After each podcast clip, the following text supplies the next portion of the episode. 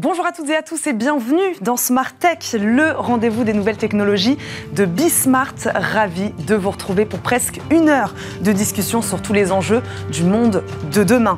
Au sommaire de cette émission, un super calculateur, celui de Nvidia, son nom Cambridge One. Il sera dédié à la recherche médicale. Qu'a-t-il de plus puissant que les autres supercalculateurs? À quelle recherche sera-t-il dédié? Réponse tout de suite. Focus aujourd'hui dans notre talk sur les EdTech, les technologies de l'éducation. L'écosystème EdTech français est l'un des plus dynamiques d'Europe. Les acteurs du secteur dessinent déjà l'école et la formation de demain. Pourtant, ces applications au sein des écoles françaises restent difficiles. Problème de moyens de formation des enseignants. Nous poserons toutes ces questions tout à l'heure à nos deux invités. Et puis aujourd'hui, le rendez-vous Launchpad avec Marwan Elfites. Un nouveau programme fait son entrée à la station F, celui des Femtech. Il accueillera une dizaine de startups dans le secteur des technologies dédiées à la santé des femmes. Et enfin, et demain, avec Cécilia Sévry, direction les fonds marins. Elle nous présentera une nouvelle technologie, un petit robot dédié à la recherche océanographique. Mais tout de suite, je vous le disais, place à l'interview du jour.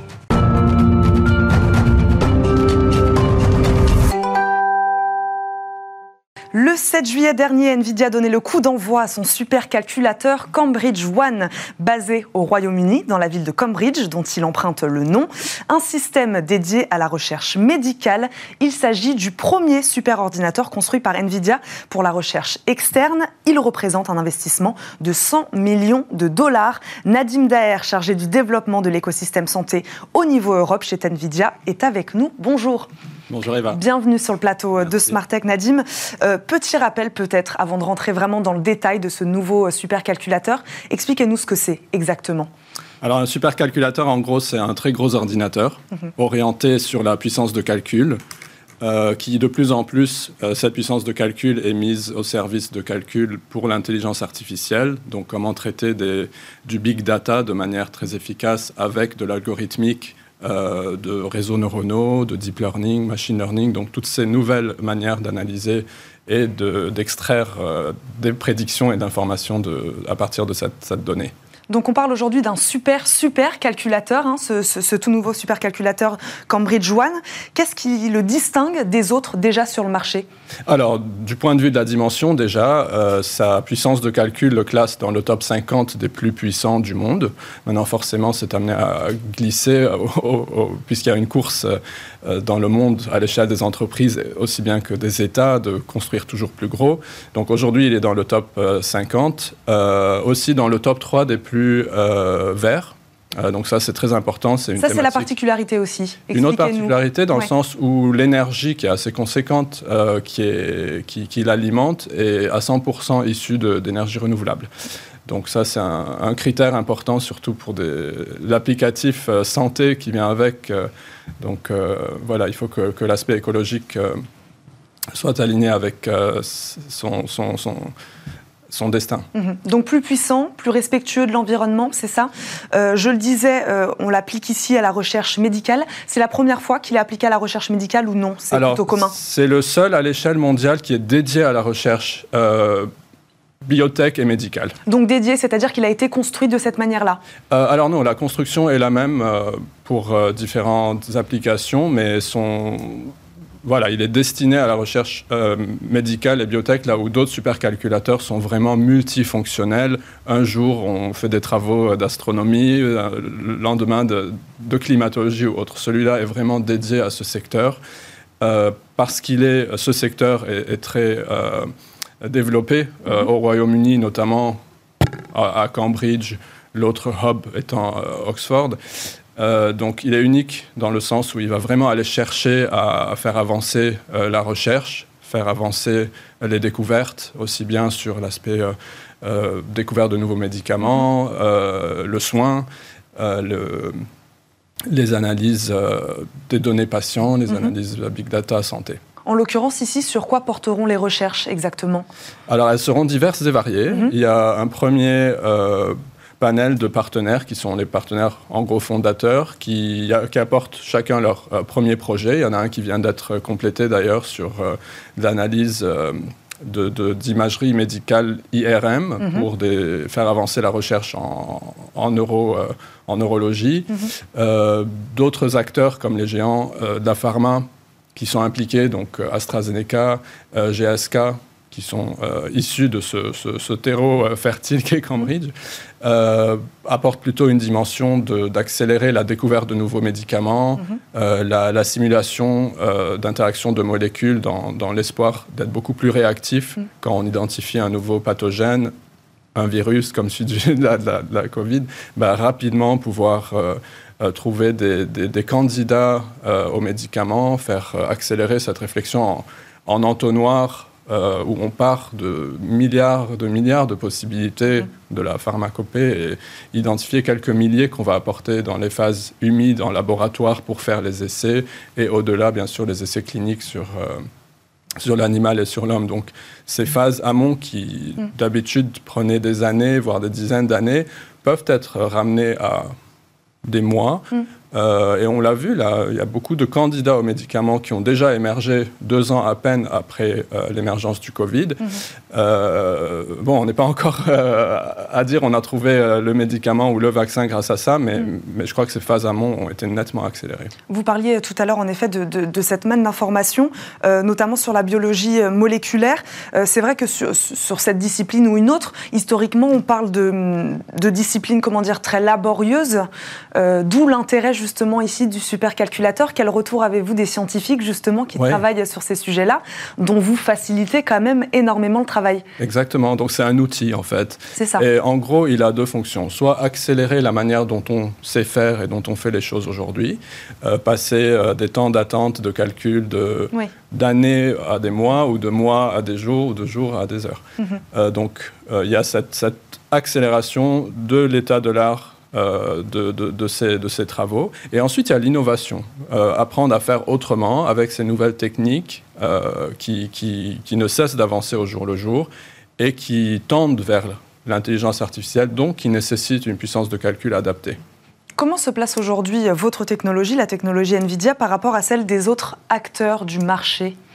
Alors, NVIDIA est vraiment transverse dans le monde de la, la big tech, dans le sens où euh, on, développe des solutions euh, d'infrastructure mhm. euh, avec des, de l'algorithmique, des couches logicielles de plus en plus élaborées, mhm. qui à leur tour sont soit déployées dans des data centers en propre, mhm. dans des supercalculateurs, mais aussi dans les data centers justement des, de nos partenaires tels que les, les clouders, les, les, trois grands euh, cloud euh, mondiaux, les GAFAM américains, mhm. sont tous équipés de très gros data centers, forcément très bien équipés de technologie mhm. NVIDIA, qui, qui, est revendu euh, à l'heure, à la journée ou à la semaine, donc en mode as a service. Donc vous travaillez avec ces géants de la tech aujourd'hui, vous n'êtes pas concurrent ou peut-être sur certains, aspects de, de, votre technologie, en tout cas vous travaillez avec eux. Alors la mise sur le marché, forcément, elle va, il y a quelque part une concurrence entre différents modèles. Est-ce qu'on veut externaliser? Est-ce qu'on veut aller sur le cloud? Ou est-ce qu'on veut faire les choses en propre?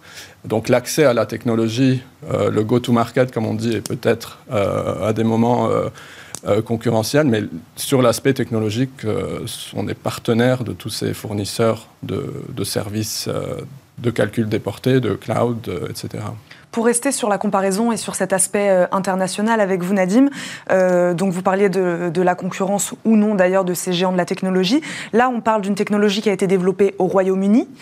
Euh, un petit mot peut-être sur la France. Comment se place la France aujourd'hui sur, ces super ordinateurs, sur ces super calculateurs? Alors, je crois que dans les classements bon, qui sont mis à jour régulièrement, la France apparaît dans des places louable euh, en termes de supercalculateurs. Donc il y a le, très grand centre de calcul, le GENSI, euh, mhm. le nouveau supercalculateur Jean Z. Donc la France y est. Euh, je pense cependant, d'un point de vue vraiment santé, on ne les a pas vus vraiment créer un écosystème de collaboration entre ces mondes qui, en France, se côtoient sans vraiment collaborer. sans vraiment créer de synergie. Donc, mhm. le monde académique, le monde scientifique, qui sont vraiment on peut, on peut que dire qu'il y a de l'excellence euh, en France. Mhm. À côté, il y a le monde euh, du soin et le monde euh, industriel. Et ce supercalculateur Cambridge One est vraiment en train de réunir des acteurs de, de tous bords et de créer des synergies entre eux. Alors, on ne dit pas qu'il s'agit de brasser la donnée des uns et des autres, qui est très propre et très euh, protégée par, par chacun, mais euh, ces projets finissent par se complémenter et tous travailler sur ce même outil qui est un supercalculateur permet forcément euh, de créer des synergies, un écosystème qui, qui, qui, développe toutes ces, ces, parties prenantes. en France, on le voit peu. on voit ces domaines un peu en silo, un peu isolés. Mm-hmm. Et euh, on n'a pas vu ces supercalculateurs, par exemple, permettre encore euh, de, de, de, donner cette, euh, cet élan aux projets nationaux qui ont été démarrés en France ces dernières années. Dont on peut citer, bien sûr, le, projet du dossier patient informatisé qui aujourd'hui était censé euh, être euh, touché à tous les citoyens français, le projet médecine France génomique mhm. qui à 2025, c'est demain, est censé avoir séquencé des millions et des millions de Français pour la recherche. Euh, le Health Data Hub, qui aujourd'hui était censé être à ce stade était censé être un guichet d'accès à l'information euh, de, données de soins et de santé qui, qui patauge, on peut le dire, dans des euh, remises en question stratégiques euh, ou autres. On va rester, Nadine, d'ailleurs, sur ce que vous venez de nous dire, c'est-à-dire création, la création de, de synergies, en tout cas grâce à ce supercalculateur. Merci beaucoup d'avoir répondu à nos questions aujourd'hui. Je le rappelle, vous êtes donc chargé de développement de l'écosystème santé au niveau Europe chez Nvidia. Merci, Merci. de nous avoir accompagnés. C'est l'heure de notre talk du jour, focus aujourd'hui sur les EdTech. Je vous le disais, focus aujourd'hui dans notre talk sur les EdTech, les technologies de l'éducation. Elles ont le vent dans le dos depuis le début de la pandémie. La crise sanitaire a en effet accéléré l'utilisation des outils numériques, notamment dans l'éducation. Pourtant, la vraie transformation numérique au sein des écoles françaises peine, elle, à prendre forme. L'occasion aujourd'hui d'en parler avec nos deux experts. Bonjour à tous les deux. Marie-Caroline Missière, directrice générale du réseau Canopé, nous accompagne. Bonjour. Bonjour. Bienvenue sur le plateau de Smartech. Bertrand de la Ville-Georges, président directeur général des éditions Jocatop, est également avec nous. Bonjour. Bonjour. Merci à tous les deux de débattre avec nous euh, aujourd'hui. Première question peut-être, euh, Marie-Caroline Missière. Sommes-nous à un tournant, selon vous, dans l'utilisation du numérique à l'école aujourd'hui? Absolument. Euh, je, vais, je vais tout de suite aller sur le, dans le vif du sujet. Euh, il y a une étude qui est sortie euh, tout récemment au ministère de l'Éducation nationale, qui à la fois a interrogé les enseignants en sortie de crise. Euh, on est encore dans la crise, mhm. mais en tout cas, oui, les pratiques ont vraiment changé, puisqu'ils sont plus de 80% à considérer que la crise les a complètement acculturés au numérique. Mhm. Et dans les mêmes proportions, ils trouvent que ces outils numériques leur permettent de développer l'innovation mmh. dans la classe. Donc ce sont des marqueurs très intéressants et qui contrebalancent un peu ce que vous avez dit en introduction, qui est aussi juste, mmh. cette impression que ça ne décolle pas, mmh. euh, que la France n'arrive pas à prendre ce tournant numérique. Donc il y a des marqueurs, il y a des choses très intéressantes qui se passent sur le terrain. On est vraiment à un moment clé dont il faut se saisir et c'est ce qu'on fait euh, au ministère de l'Éducation nationale. Je ne sais pas s'ils le disent dans cette étude, s'ils si, si, posaient cette question. Euh, ils ont été presque forcés, en tout cas, de, voilà, de, prendre en main ces outils, ces outils numériques. Est-ce qu'ils euh, est qu'ils se sont sentis un peu délaissés peut-être dans la manière de les appréhender? Alors cette crise est extrêmement brutale pour nous tous, encore plus pour les enseignants euh, qui ont dû du jour au lendemain réinventer leurs pratiques, réinventer leur façon d'enseigner, retisser euh, le lien avec leurs élèves. Euh, et donc c'est là que l'outil numérique arrive. C'est pas simplement un outil qui permet, avec la visioconférence par exemple, de retrouver cette présence avec sa classe. et c'est là aussi que c'est intéressant.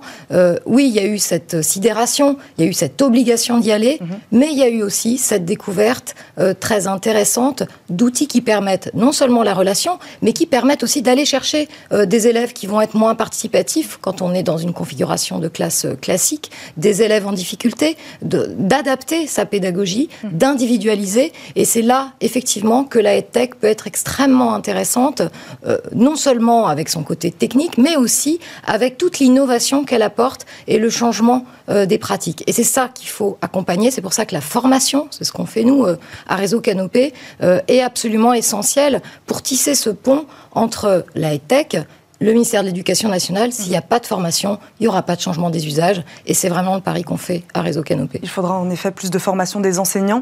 Euh, Bertrand de la Ville-Georges, euh, diriez-vous qu'il y a un décalage? Donc on disait, hein, ces professeurs qui ont été un peu obligés en tout cas de s'adapter à ces outils numériques. Les très jeunes, même très très jeunes, eux ont déjà euh, les codes du digital de plus en plus tôt. diriez-vous qu'il y a donc un décalage entre bah, les pratiques de ces très jeunes et l'application qui, est fait, en, en tout cas pour l'instant, dans les écoles de, de ces outils numériques Alors, déjà, je vais vous parler que du primaire. Hein, on, est, euh, on, peut être très jeune au primaire. Hein. Euh, on commence le primaire à, 6 ans. Euh. Oui, exactement. donc, moi, je pense qu'il y a eu, en effet, un vrai virage avec le Covid. mais le ministère avait déjà lancé beaucoup de plans d'équipement et je m'en rends compte en allant sur le terrain, hein, mmh. quand on va dans les écoles. Euh, il y a beaucoup d'équipements matériels mhm. et je pense qu'on est un, un, virage au niveau de l'équipement en ressources maintenant. Quand je dis ressources, c'est la partie logicielle. Euh, ce sont les outils, euh, donc, la partie EdTech. Mhm.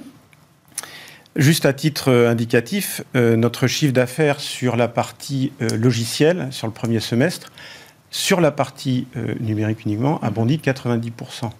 Donc, je pense que c'est un mm. chiffre, euh, c'est très terrain. Là, mm-hmm. en fait, je suis sur, euh, voilà, on a 45 commerciaux dans toute la France, ils vont voir des écoles tous les jours. Mm-hmm. Donc ça veut dire que là, il y a de la demande.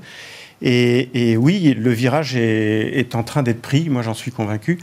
Alors, il y a les enfants et mm-hmm. puis les enseignants. Euh, alors je rajouterais que l'enfant, il est aussi très moteur sur la partie numérique. C'est-à-dire qu'un un enfant, une tablette ou un PC, c'est plus un ami. C'est-à-dire qu'il il se sent à l'aise, euh, c'est pas comme les parents. Alors que pour le professeur ou les parents, ce serait plutôt un ennemi, c'est ça? Bah, je dirais pas ennemi, non, parce que c'est un accompagnement permanent. Hmm. Mais euh, si on approche la pédagogie avec cet outil hmm. euh, numérique, l'enfant y est assez favorable. Hmm. Alors bien sûr, je pense qu'il faut faire attention au temps d'écran. Ça, c'est quand même un vrai sujet. Et ça fait partie de, des travaux qu'on fait chez Jocatop notamment, avec des applications qui s'arrêtent à certains moments. Parce que je parle aussi du parascolaire. C'est-à-dire que euh, des applications qu'on propose pour les parents aussi, et, bien sûr euh, pour les enseignants. Euh, euh, Marie-Caroline Missière, est-ce que vous êtes d'accord avec ce constat, euh, qui est de dire donc que presque les écoles, en tout cas, c'est ce que vous nous dites sur le terrain, elles les ont, ces ressources, elles ont accès à ces tablettes, etc. Elles n'ont pas encore accès au logiciel. Vous êtes d'accord avec ce constat-là? C'est vrai qu'il y a plusieurs choses dans ce que vous voulez dire, venez dire. Il y a déjà le mot équipement. C'est mm. vrai qu'on a eu des plans équipements mm. successifs et, cette image désastreuse d'équipements, de tablettes, d'ordinateurs qui restent dans les cartons et qui ne sont mm. pas utilisés en classe. D'où l'importance de la formation, comme je le rappelais. Sinon, ça ne marche pas. Euh, et il y a aussi ce sujet euh, très vif dans la tête des parents, le temps d'écran. Euh, et donc cette dualité, si vous voulez, à la fois un monde complètement numérique qui réinvente nos façons d'échanger, qui réinvente nos économies, c'est d'ailleurs le thème de votre émission, mhm. et puis cette défiance vis-à-vis de l'usage des écrans. Et c'est pour ça, à mon avis, que si l'école reste à l'écart de ces pratiques numériques, mhm. nos enfants seront abandonnés au bruit des réseaux sociaux euh, à des usages très limités mhm. du numérique. Il faut à la fois qu'ils comprennent la culture numérique, qu'ils la dominent, euh, ce sont les humanités numériques qui ont été réintroduites euh, dans la réforme du lycée, par exemple. Euh, et il faut aussi que les enseignants s'en saisissent mhm. pour que ces outils numériques ne restent pas à la périphérie de l'école sans usage intelligent, sans usage pédagogique. Et donc je pense que ça, c'est un enjeu crucial. Et puis tournant aussi, et c'est ce que vous avez dit, parce que très bien, il y a un, usage des tech qui va monter en puissance, des investissements qui se développent, mhm. mais cette crise oblige aussi ce secteur à monter en puissance et à monter en qualité. Euh, parce que euh, l'équation selon laquelle on apprendrait mieux avec le numérique, euh, aucune étude de recherche très sérieuse, documentée, ne la prouve. Il y a même des études inverses. donc il y a cette complémentarité entre il cette complémentarité entre la recherche, mhm. l'éducation nationale, la filière EdTech, qu'il faut réussir à, emmener pour rassurer les parents, mhm. convaincre les enseignants et permettre aux enfants de s'acculturer pleinement au numérique et de le dominer d'une certaine façon. Et pour que ce ne soit pas laissé à une toute petite partie de la population de privilégiés mhm. qui savent coder, qui comprennent très bien leur numérique et qui, moi ça m'a toujours frappé, qui laissent leur portable euh, éteint la plupart du temps. Mhm. Voilà. Il y, a aussi euh, voilà, cette capacité à ne pas dépendre de ces outils et c'est notre responsabilité. Ça, on en parlera peut-être comment être sûr euh, qu'elle ne favorise pas les inégalités parce que la fracture numérique est encore là en France dans certains, dans certains endroits. Bertrand de la Ville-Georges, je crois que vous vouliez réagir. Je voulais juste aussi préciser, dans la partie des ressources numériques, on a le côté application sur tablette ou sur mhm. fond de classe. Vous voyez, les outils fond de classe pour des exerciceurs, des voilà, ça c'est un type d'application. Et puis on a aussi euh, chez Jocatop développé des leçons numériques. Mhm. Et là, la leçon numérique, elle est au service de l'enseignant. Et c'est une demande assez forte, c'est-à-dire que euh, grâce aux tableaux numériques interactifs qui sont maintenant beaucoup dans les écoles, euh, l'enseignant peut projeter sa leçon qui est euh, enrichi de beaucoup d'éléments. Euh, je, me, souviens d'une séance où j'étais allé dans une classe sur une leçon d'histoire sur la Grande Guerre.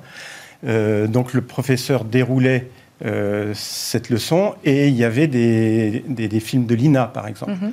Là, le, public, les enfants étaient passionnés. Donc on sent que c'est aussi une approche quand même très bonne pour, pour l'enseignement. Voilà, ça aide euh, l'enseignant dans, sa démarche. C'est ce que vous nous disiez aussi hein, tout à l'heure, Marie-Caroline Missière. Euh, il y a un vrai intérêt du numérique dans l'apprentissage. Il n'y a pas que ça, il ne faut pas qu'il y ait que ça, mais il y a un vrai intérêt pour l'enfant, pour la motivation, pour le plaisir d'apprendre. Euh, dites-nous, on, a envie de savoir les éléments qui, en effet, Qu'est-ce qu'apporte vraiment le numérique à l'apprentissage? Alors déjà, ce qui est très important, c'est qu'il faut s'adapter à la pratique du professeur. Mmh. Le numérique ne peut pas être plaqué euh, sur une classe comme ça. Les, les ressources pédagogiques sur étagère, ça fonctionne pas forcément. Euh, donc, euh, encore une fois, voilà, faire ce lien, c'est former aux usages pédagogiques du numérique. Mais là où, c'est vraiment intéressant, c'est que vous avez une variété d'outils qui vont des outils pour recréer le lien, euh, comme je disais tout à l'heure, à des outils pour suivre vraiment finement la progression de chaque élève. Ce qu'on appelle l'adaptive learning. Mhm. et donc ça, ce sont des outils nouveaux qui répondent à une des préoccupations majeures des professeurs aujourd'hui, qui est de dire comment faire face à l'hétérogénéité des élèves dans une classe. Comment je fais mhm. pour adapter mon enseignement quand j'ai des élèves qui n'en sont pas au même point. Et c'est là que le numérique permet aussi, euh, sans citer euh, un outil ou un autre, un suivi euh, plus adapté. on est aussi très intéressé dans, les développements qu'on suit par des outils aussi qui permettent de mémoriser un petit peu différemment. Mhm. par exemple, à travers des chansons, des outils qui permettent de réinventer la relation avec le parent, d'ouvrir la classe aussi et la communauté éducative. Donc vous avez une variété d'usages, mais attention à ne pas plaquer un outil. Il faut que l'enseignant euh, ça, s'adapte vraiment à son besoin euh, et à sa classe et au profil d'élève qu'il a. Parce qu'on le disait tout à l'heure, l'écosystème des tech aujourd'hui est florissant. Beaucoup de beaucoup d'outils sont proposés, en tout cas beaucoup d'outils différents. Vous en avez cité quelques-uns euh, les vidéos, les MOOC, les applications, les algorithmes. Enfin voilà, beaucoup de choses sont. L'offre est là, en tout cas. Euh, il faudra aussi peut-être apprendre. Vous êtes d'accord avec ça, Bertrand de la Ville Georges, euh, aux professeurs à faire le tri parce que l'offre est là, l'offre mm. est multiple. Comment dire aux professeurs, bah voilà, aujourd'hui, il faudrait plus que vous utilisiez ça, ça. il, va, il, va, falloir faire le tri dans cette offre florissante pour ma paroisse, donc je vais dire prenez Jocatop, il n'y a pas de sujet. Euh, non, je pense que les. Il va y avoir cet enjeu-là aussi. Oui, Quel outil utiliser? Je pense que la base d'un bon outil, c'est déjà euh, le contenu pédagogique. Donc, ça veut dire qu'il faut avoir des auteurs. Et les auteurs doivent être des enseignants. Donc, à partir de là, on va avoir le contenu. Mhm. Après, on vient greffer la partie applicative, donc euh, l'ergonomie, la partie développement logiciel, la simplicité. Le, euh, et, là, on peut faire un bon produit. Donc euh, oui, ce sera l'enseignant de faire le choix, hein, c'est sûr. Donc, Marie-Caroline. Respect de la, liberté pédagogique de l'enseignant, tout à fait. Mhm. mais il y a aussi la question du financement, c'est-à-dire comment mhm. accéder à ces outils. Et c'est là que le, ministère de l'Éducation nationale intervient, donc pour recommander des outils améliorer euh, leur qualité, leur lien, le lien avec la recherche, leur qualité euh, pédagogique. Euh, et donc pour donner Comment un exemple on reçoit d'ailleurs ce tampon de l'éducation nationale pour dire cet outil, on l'accepte au sein, au, sein de, au sein des écoles françaises? Alors aujourd'hui, il n'y a pas de tampon mhm. en tant que tel, mais il y a des, ce qu'on appelle des marchés publics, mhm. donc qui permettent à la fois de rémunérer des ressources EdTech mhm. qui vont être mis à disposition gratuitement des enseignants. Je vous donne un exemple très concret. Euh, nous lançons euh, un marché public assez conséquent de 25 millions d'euros euh, pour acquérir des ressources tech. ce marché se clôt le 1er octobre et qui vont être déployés dans le cadre d'une expérimentation qui s'appelle Territoire numérique pour l'éducation, mhm. qui est lancée par le ministère de l'Éducation nationale avec le secrétariat général pour l'investissement. Euh, pardonnez-moi pour euh, ce cadre, mais c'est important de savoir. Mhm. Euh, dans plusieurs départements en France, et là, très concrètement, on va sélectionner un certain nombre de, de tech mhm. et on va les mettre à disposition des enseignants avec ce qui est très nouveau, une formation pour chaque ressource sélectionnée. Voilà le processus mhm. que j'ai esquissé à grands traits, mais c'est pour répondre très concrètement à votre question. Et ça, c'est maintenant, et c'est un investissement très important de l'État dans l'éducation numérique. On ne le dit pas assez, donc je me permets de le souligner. J'en profite, Marie-Caroline Missière, pour rebondir sur ce que, sur ce que vous venez de dire. Euh, euh, la pratique des outils numériques, je ne sais pas si vous êtes d'accord avec moi, j'ai l'impression qu'il y a une notion de sur-mesure sur ces outils numériques. Euh, l'enfant apprend à son rythme, etc. Ce qui va un peu à l'encontre euh, aujourd'hui de ce qui se passe dans les écoles françaises, c'est-à-dire qu'il y a un programme, le professeur a suivre son programme, il n'a pas forcément le temps d'aller voir tous les élèves un par un, etc. Comment, vous n'êtes peut-être pas d'accord avec ça, comment faire pour que ces deux mondes se rencontrent, c'est-à-dire un monde des outils numériques peut-être plus sur mesure, et puis un professeur qui a 30 élèves élèves devant lui en classe et qui ne peut pas forcément euh, aller les euh, voir un par un. Je ne pense pas que les outils fassent du sur-mesure. Non D'accord. Je pense que euh, si vous voulez, les auteurs avec, les qui on, avec qui on développe nos produits suivent une progressivité, suivent mhm. bien sûr le programme de l'éducation nationale. Donc, on peut avoir du sur-mesure sur la différenciation. Mhm. C'est-à-dire que on, on, peut gérer des niveaux, on peut gérer, vous voyez, la, la difficulté d'un enfant par rapport à un autre. Il y a une question de rythme quand même. Euh, de rythme d'apprentissage. Ah oui, c'est là que vous voulez dire du sur-mesure. Voilà. D'accord, oui, oui. oui. Mais il ne se fait pas son propre apprentissage, oui, ça que je oui, oui, oui, oui, tout à fait. Euh, oui, mais ça, c'est un avantage. C'est-à-dire qu'en effet, il, peut. Euh, enfin, ça permet à l'enseignant de le faire aller à son rythme. Il n'y a pas de paradoxe. Les deux non, et je, pense que si on observe un peu ce qui se passe dans le monde, notamment en Chine, qui, draine les plus gros investissements euh, EdTech mondiaux, mhm. euh, dans des proportions assez phénoménales hein, par rapport à ce qu'on connaît en Europe et en France, le plus gros, la plus grosse levée euh, de l'année en Chine, c'est justement une entreprise de tutorat euh, en ligne, Yuan Fudao, euh, voilà, euh, je ne sais pas si je prononce bien. et donc, voilà, ça montre qu'il y a une tendance sur un intérêt pour la personnalisation mhm. des apprentissages que permet aussi l'intelligence artificielle. Voilà un peu les tendances de la tech au niveau mondial. Et, vu la hauteur de l'investissement, je vais quand même vous le donner, c'est quand même 3,5 milliards de dollars en 2020. Donc on, mm. est quand même mm-hmm. sur une tendance forte. Et puis euh, j'insiste, euh, si la Chine draine la majorité des investissements, mm-hmm. c'est aussi une question pour nous euh, de souveraineté en Europe, en France, qui est très très très importante. Et il faut aussi qu'on prenne ce tournant en ayant bien ça en tête. Il y a un enjeu de souveraineté évidemment quand on parle du numérique, Bertrand de la Ville-Georges. Oui, je pense aussi à une autre composante importante, c'est les parents. Mm-hmm. Donc là, vous en parliez hein, tous les deux d'ailleurs. Hein. il, y a un lien très fort. Il faut, il, il, faut impliquer les parents dans voilà. et, ça, s'est révélé avec euh, la crise sanitaire. Mhm. Euh, et on se rend compte que les outils numériques permettent aussi de faire le lien entre l'enseignant mhm. et la famille. Euh, par un cahier de texte numérique, mhm. par des exercices qui sont faits en classe et puis qui vont être reproposés à l'enfant en se reconnectant directement le soir parce qu'il l'a eu dans son cahier de texte numérique. Et ça, c'est important pour que je pense que la famille, euh, qui est quand même une valeur fondamentale, puisse s'impliquer dans la pédagogie et, travailler avec l'enseignant. Euh, et l'outil numérique est vraiment bon pour ça. je voulais revenir sur, on en a un peu parlé tout à l'heure, euh, Marie-Caroline Missière, comment garantir alors aujourd'hui l'éducation pour tous, le numérique pour tous? Comment garantir ça? Alors, il y a un sujet, je pense, d'infrastructure. Hum. il y a encore des zones où on, on n'est pas suffisamment euh, équipé, mais au sens de l'infrastructure, donc du, du Wi-Fi, de l'accès euh, à la connectivité. Donc ça, c'est un premier Est-ce qu'il y a des choses qui dépendent de l'État, d'autres des collectivités absolument. Il faut faire travailler On est euh, sur un système de financement assez complexe. Mhm. On ne va pas le détailler ici, mais comme vous le dites, l'infrastructure, c'est plutôt du rôle de l'État. Mhm. L'achat d'équipements a été décentralisé, donc pour les mairies, pour mhm. l'école primaire, les collèges, pour les départements pour les collèges et les régions pour, pour les mhm. lycées. et puis au ministère de l'Éducation nationale, tout le volet pédagogique, donc les ressources, la formation, etc. Mhm. Donc effectivement, moi je considère que la crise et tout ce qu'on a vécu tous ensemble, y compris avec la filière EdTech pendant cette période, avec les enseignants et les parents, ça nous a, ça a accéléré mhm. le fait de travailler ensemble, de travailler mieux ensemble. Ce dispositif dont je vous parlais, territoire numérique pour l'éducation, on a une bonne illustration parce qu'il y a un volet formation des parents aussi. Euh, donc c'est un, élément très intéressant et très important et qu'on doit maintenant euh, un petit peu peut-être adapter euh, les modes de gouvernance du numérique éducatif, mhm. les repenser. et c'est tout le chantier, vous savez, des états généraux du numérique qui sont tenus il y aura bientôt un an, c'était en novembre dernier, et où tous les acteurs étaient réunis pour se projeter dans l'avenir, répondre à la question que vous venez de poser, dont mhm. j'ai pas toutes les réponses, mhm. mais c'est un enjeu majeur et c'est très très important euh, qu'on puisse euh, regarder sereinement l'avenir, former nos enfants euh, avec une grande exigence euh, et avec euh, toujours ce souci aussi de, souveraineté dont je parlais tout à l'heure qui, me paraît très important. On n'a peut-être pas toutes les réponses, en tout cas on se pose les bonnes questions. C'est ce que vous mmh, dites aujourd'hui. Très bien. Merci beaucoup à tous les deux d'avoir débattu aujourd'hui avec nous sur le plateau de Smartech.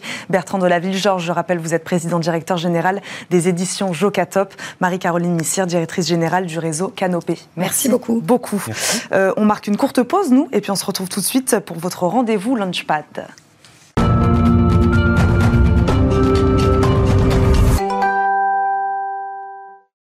Marwan Elfites, responsable des programmes start-up de Station F, est avec nous. Bonjour Marwan. Bonjour. Merci d'être avec nous sur le plateau de Smartech. C'est la rentrée et un nouveau programme fait son entrée à la Station F. On est comme ça, nous on, revient en septembre, on lance un nouveau programme. C'est effectivement le troisième programme maison de Station F, après le Founders Programme qui est destination de start-up généralistes, le Fighters à destination d'entrepreneurs sous-représentés, maintenant le Femtech Programme qu'on a annoncé la semaine dernière. Qu'est-ce que c'est alors Expliquez-nous, le Femtech. Femtech pour Female Technologies. Alors, mhm. contrairement à ce que beaucoup pensent, il ne s'agit pas de regrouper des entrepreneurs, des entrepreneuses. Il s'agit de, tout simplement d'aider des startups qui répondent à un besoin, à savoir euh, le besoin lié à la santé féminine pas mal de sujets qui, sont regroupés là-dedans. C'est un, très très gros secteur. On parle. C'est un gros marché? C'est un très gros marché. On parle d'un trillion de dollars en 2027, donc mhm. la projection qui est encore assez peu représenté, assez peu connu, mais on va parler de sujets autour de la menstruation, le suivi des règles, autour de la, grossesse, le bien-être, le plaisir sexuel, etc., etc. Donc santé et femmes. Santé et femmes. Comment se concrétise alors ce programme Femtech à la station F? Bah, On a commencé tout simplement par un test en début d'année. On a eu pas mal de personnes de l'équipe Station F qui voulaient lancer ce sujet, qui, euh, qui ont vu qu'il y avait une vraie tendance qu'il fallait qu'on adresse. On a tout mhm. simplement commencé. On a accueilli euh, près de 8 startups euh, au sein du Founders Programme pour voir quels sont les besoins que rencontraient ces entrepreneurs et entrepreneuses? Il y a pas mal d'entrepreneuses forcément derrière euh, ce sujet Femtech. Mhm. Puis on les a accompagnés et on a vu qu'il y avait un vrai besoin. Donc là, on, l'annonce officiellement pour avoir une deuxième saison à partir du 18 novembre. Donc les candidatures sont ouvertes dès maintenant. Mhm. Et donc euh, le programme va commencer à partir de fin novembre. Comment vous les aidez alors? Comment vous les avez choisis déjà? Comment vous les aidez? Comment vous allez les accompagner? Donc sujet Femtech, appel à candidature ouverte. Donc c'est dès maintenant, on veut des fondateurs et fondatrices dédiés sur le projet. On veut au moins une preuve d'exécution. D'accord. On veut une roadmap très claire et on va voir les besoins pour voir si on peut euh, y répondre. Donc ça c'est le formulaire de candidature classique et puis après on va s'y atteler pour, pour les, les, appeler et les sélectionner. Ensuite le programme, track généraliste lié au Founders Programme classique. Mhm. Et ensuite on va apporter des, des ressources très particulières liées finalement aux besoins du marché. Lorsque vous êtes une entrepreneuse, un entrepreneur dans le secteur Femtech, vous allez avoir pas mal de barrières d'un point de vue financement, d'un point de vue marketing, d'un point de vue produit, d'un point de vue leadership. Donc on va mettre en place pas mal d'ateliers sur ces thématiques-là et Office Hour pour que ces entrepreneuses, pour l'essentiel, mhm. puissent pouvoir euh, affronter le marché. Quelques exemples, vous avez à nous donner? Alors énormément, euh, qui mhm. sont liés notamment à, à, la première saison et vous allez voir l'ensemble des scopes qui sont assez, assez divers, notamment Sonio, une startup qui est euh, une sorte de medtech finalement, qui est une startup logicielle qui va utiliser l'intelligence artificielle pour faire un diagnostic prénatal. On a pas mal. Euh, euh, c'est un vrai, vrai sujet, comment on est des échographistes pour détecter euh, des malformations ou des maladies rares près du fœtus. Mhm. Et donc, c'est une super startup MedTech fondée par trois fondateurs un responsable technique, un responsable scientifique et un responsable business, l'ancienne directrice du Hub BPI France notamment. On va avoir aussi d'autres domaines au-delà de la medtech, notamment des DNVB. Pensez à Puissante. Dans le domaine de la sextech, il s'agit de s'adresser au bien-être plaisir féminin mhm. en commercialisant simplement un sextoy à destination des femmes. Euh, super campagne de financement sur Ulule, près de 200 000 euros collectés. Donc Ulule est dans une plateforme de financement participatif. Forcément, vous lancez une sextech, vous allez avoir face à vous pas mal de tabous. Comment vous pitchez ce genre de projet à des, investisseurs? Comment vous le communiquez sur les réseaux sociaux? Mhm. Énormément de barrières qu'on essaye de, finalement de, casser à travers euh, le Femtech Programme. Marwan, comment euh, faire la différence? Ça veut dire que là, vous me parlez de start-up de MedTech, par exemple. Est-ce qu'elles sont, est qu'elles seront catégorisées dans les FemTech, dans les MedTech? Comment ça va se passer, ça? Bah, Il y a toujours, euh, lorsqu'on parle d'une start-up, plusieurs, domaines. Notamment, on peut parler de DNVB lorsqu'il s'agit de, de marques euh, qu'on va construire en ligne qui peuvent être en même temps des femtech. On va avoir des medtech qui, qui peuvent être des femtech, mais on a besoin d'avoir ce programme femtech parce qu'il y a énormément de tabous à adresser. Mhm. Euh, souvent, il s'agit de, femmes entrepreneurs, là aussi, comment on les aide à affirmer leur, leadership et à pitcher devant des investisseurs. Mhm. Comment on arrive à pitcher un projet très spécifique lié à la santé féminine à mm. des investisseurs qui sont pour l'essentiel des hommes, il faut mm-hmm. se le dire. donc là aussi, on a pas mal d'ateliers sur, sur, sur le sujet. Et comment on arrive à communiquer sur les réseaux sociaux, comment on arrive à communiquer sur les moteurs de recherche lorsque certains mots sont assez tabous et associés finalement des fois à la pornographie? Donc ça, c'est euh, l'un des enjeux du tag euh, Femtech euh, derrière le programme. Vous le disiez tout à l'heure, on est un peu aux prémices hein, de, ce, de ce marché des femtech euh, qui va s'étendre et qui va, qui va s'étendre ces, prochaines années.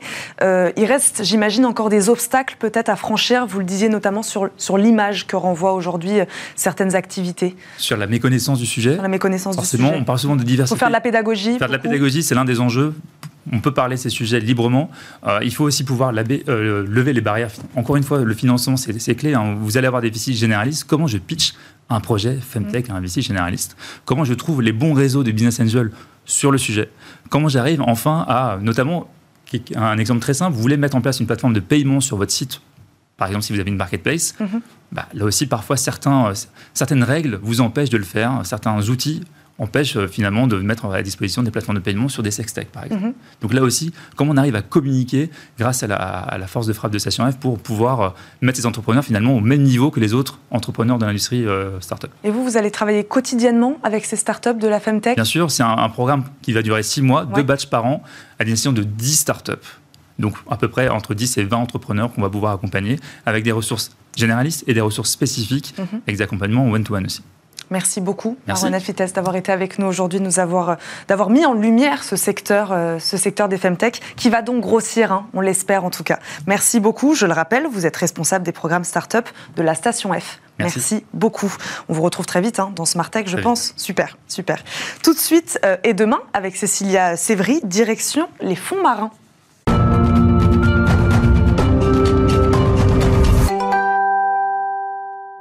Cécilia Sévry nous a rejoint. Bonjour Cécilia. Bonjour Eva.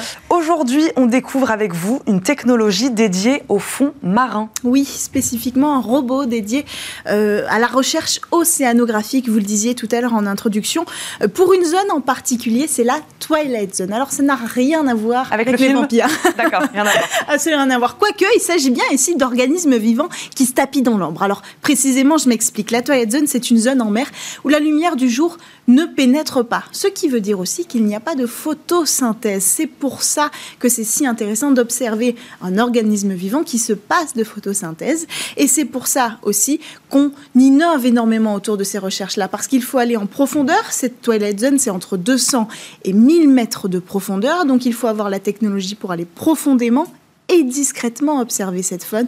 Euh, c'est très important. Alors, beaucoup d'innovations, je l'ai dit, sont nées euh, de cette problématique. Et la dernière en date, elle nous vient des États-Unis, de deux chercheurs californiens. Ensemble, ils ont créé Mesobot. C'est un robot autonome et sous-marin de quand même 225 kilos. C'est assez énorme. Hein. ça fait un, gros poisson pour les fonds marins. Et il va suivre la faune dans son euh, quotidien. On parle ici des poissons, des crustacés mhm. ou alors des zooplanctons. Et le jour, il reste dans les profondeur, ils se protègent en fait des prédateurs.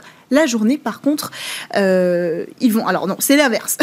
la journée, ils vont rester dans les profondeurs pour se protéger des prédateurs. Mhm. Et la nuit, là, ils vont remonter pour avoir une vie sociale, manger, se nourrir, etc. Et donc, ce voyage vertical quotidien, il va être suivi par le robot. Comment alors? Alors grâce à des caméras qui sont mhm. disposées euh, tout autour euh, de cet appareil et ces caméras sont euh, traitées grâce à des algorithmes, précisément des algorithmes de détection des objets en mouvement qui vont traiter ces images. Alors ils repèrent pas seulement le mouvement, ils repèrent aussi la forme, ils repèrent aussi un changement de couleur, tout ce qui peut distinguer un objet d'un autre. Quand c'est le mouvement, il faut que le mouvement soit pas trop rapide, sinon ça posera des difficultés à ce robot. Mais quand même, il y a un autre avantage à ce système, c'est que si le poisson sort du champ, les algorithmes sont capables, en fonction de la position du robot, de détecter le chemin à suivre pour rattraper ce poisson et en faire sa cible pour le suivre jusque dans les profondeurs.